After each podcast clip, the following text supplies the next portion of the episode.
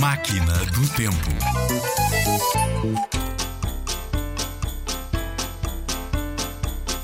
O uso de uma árvore como símbolo vem desde há 4 mil anos.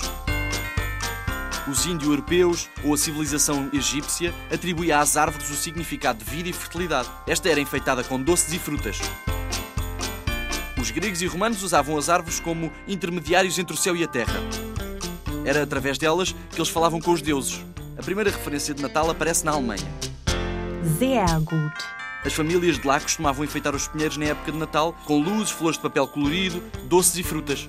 Este costume foi-se espalhando primeiro por França, Inglaterra, Estados Unidos e no século XX, já há pouco tempo, tornou-se tradição em Espanha e na maior parte dos países da América Latina. Hoje em dia, encontramos árvore de Natal em quase todas as casas. Toda a gente tem uma, quer se trate de famílias cristãs ou não.